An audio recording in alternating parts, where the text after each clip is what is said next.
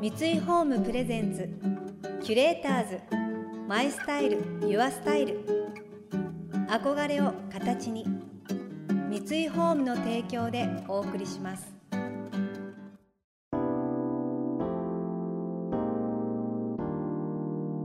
溢れる情報の中で確かな審美眼を持つキュレーターたちがランデブー。今日のキュレーターズは南沢直です。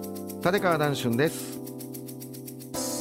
想像力を刺激する異なる二人のケミストリー。三井ホームプレゼンツキュレーターズ。マイスタイルユアスタイル。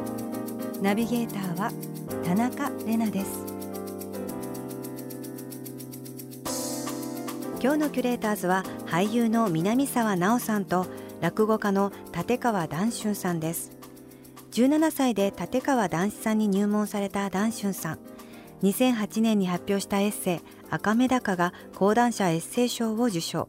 ドラマ化もされ話題となりました。現在はバラエティやドラマにも出演されその演技力で視聴者を魅了しています。一方数多くのドラマ映画舞台に出演されている南沢さん。大の落語好き。そして読書家としても知られ執筆や書評などでも活躍されています。お二人にとって読むことそして書くことはどんな意味を持っているのでしょうか？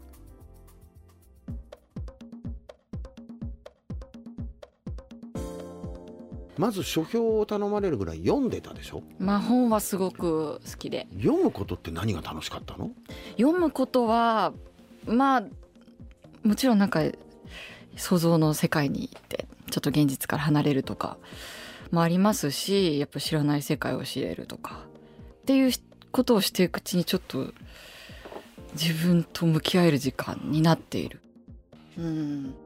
で今度書くことを経験しました、はい、僕がものを書いた時にとにかく驚いたのは、うん、なんと体力勝負だろうと思いました。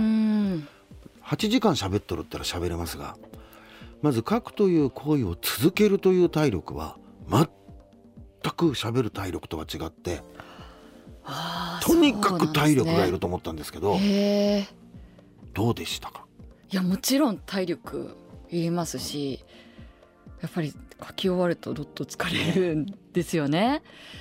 でもやっぱり書くこともちょっと自分と向き合うことだなって書きながら私は思うんですよ。だからさ、うん、大変な成長をしてるのよ。何も声潜めることはないけど。はい。えー、男子さんでも書いてみて、うん、それこそ落語のことというか修行時代のことを書かれて、はい。はい、落語生活の見え方とか変わったりしました？書くことも演じることも結局何やってても、落語のこと考えてる。書くこともそうだった。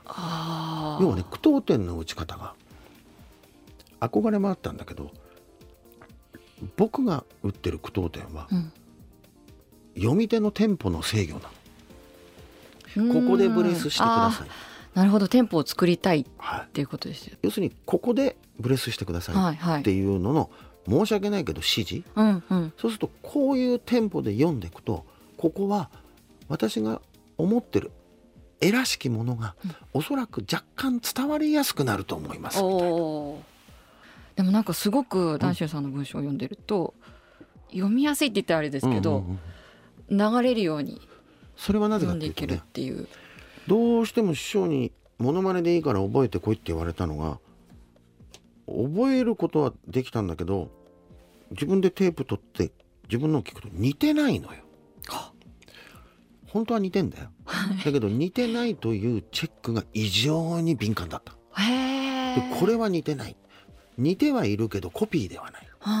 コピーってどうすればいいんだろうって本当に考えた時にあブレス真似すればいいんだって思った、うんうんうん、だからねブレスを真似するとね男子のブレス俺が憧れた他の師匠は他の師匠のブレスでやっていくと似てくるの、うんうん、なんかすごく演劇的な感じしますけどね。それを俺の本は俺が喋ってると想像してくれると聞きやすいだろう、うん。最後は私が喋ってるんじゃなくて皆さんがおしゃべりいただけて、うん、それが本当に傲慢ですが皆さんが喋ってるのかもしれませんけど指揮。皆さんソリストですけどはい。指揮して棒振ってんの私ですだからスコア通りにブレスしてはい。スコア通りに給付してみたいな。とこまで言ってくれたら嬉しいなと思ったけどその時にはもう書かなくなってたね俺。また書かないんですか？書いてるよちょろちょろ。おそれこそあれあの文庫の解説っていうのするねうんへえキュレーターズ。マイスタイル。ユアスタイル。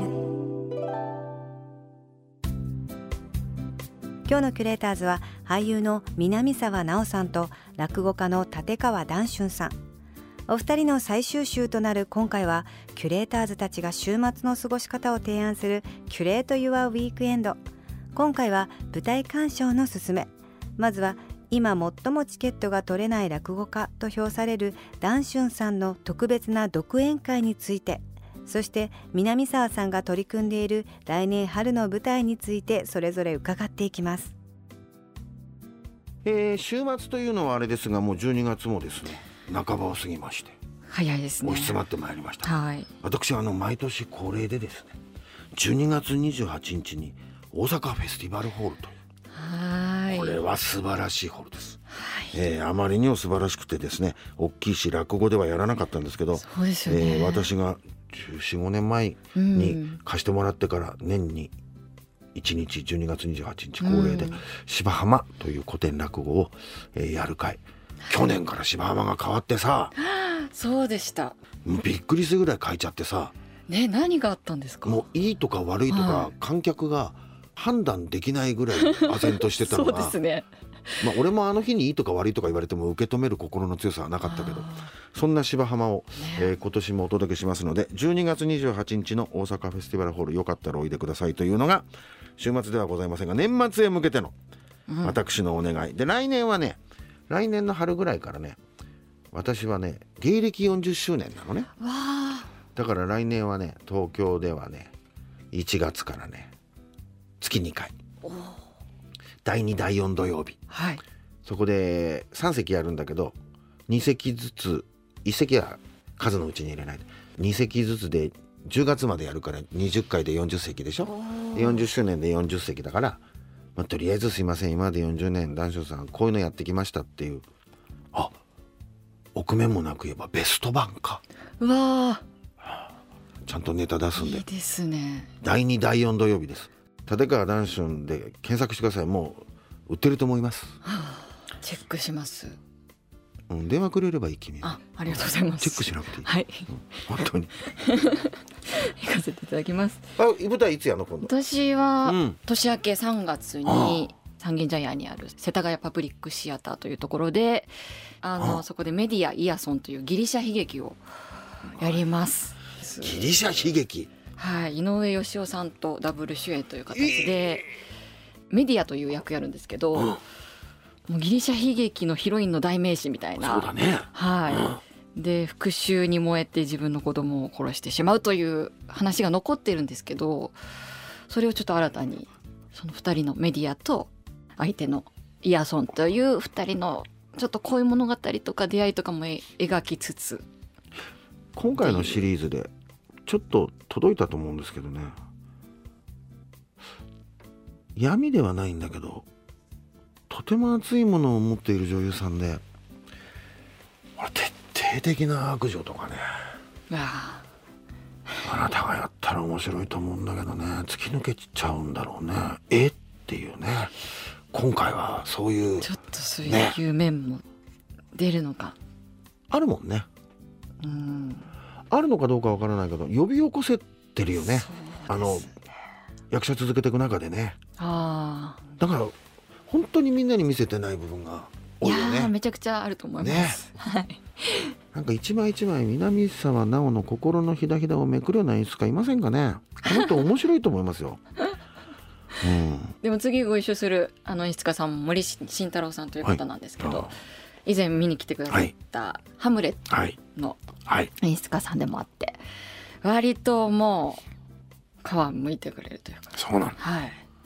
人がもういいね。もう多分新しい挑戦になると思うので。そうだね、はい。見に来ていただきたいです、いいな。挑戦だよね。熟睡になってもね。うん。まだまだ。キュレーターズ。マイスタイル。ユアスタイル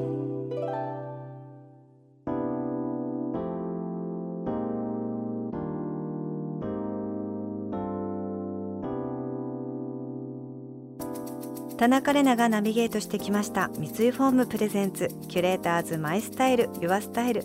今日のキュレーターズは俳優の南沢奈央さんと落語家の立川談春さんとのお話をお届けしました。この番組では感想やメッセージもお待ちしています。送ってくださった方には月替わりでプレゼントをご用意しています。今月はフランス・パリのスキンケア製品ブランドル・ベヌールのソープバーデイリーユースです。体にいいもの環境にいいものをコンセプトに毎日のお肌のお手入れや保湿などどんなお肌にも適した最高のスキンケア製品作りを目指すブランド。今回は毎日使えるお肌に優しい植物性のソープバーをプレゼントします。またインテリアライフスタイルなどあなたの暮らしをより上質にする情報はウェブマガジンストーリーズのエアリーライフに掲載しています。今月のリコメンドトピックは家中を快適温度で包み込む全館空調の魅力です。詳しくは番組のホームページをご覧ください。来週は作家の吉本バナナさんとミュージシャン文筆家の猫沢恵美さんをお迎えします。それでは素敵な週末をお過ごしください。田中れなでした三井ホームプレゼンツキュレーターズマイスタイルユアスタイル憧れを形に三井ホームの提供でお送りしました。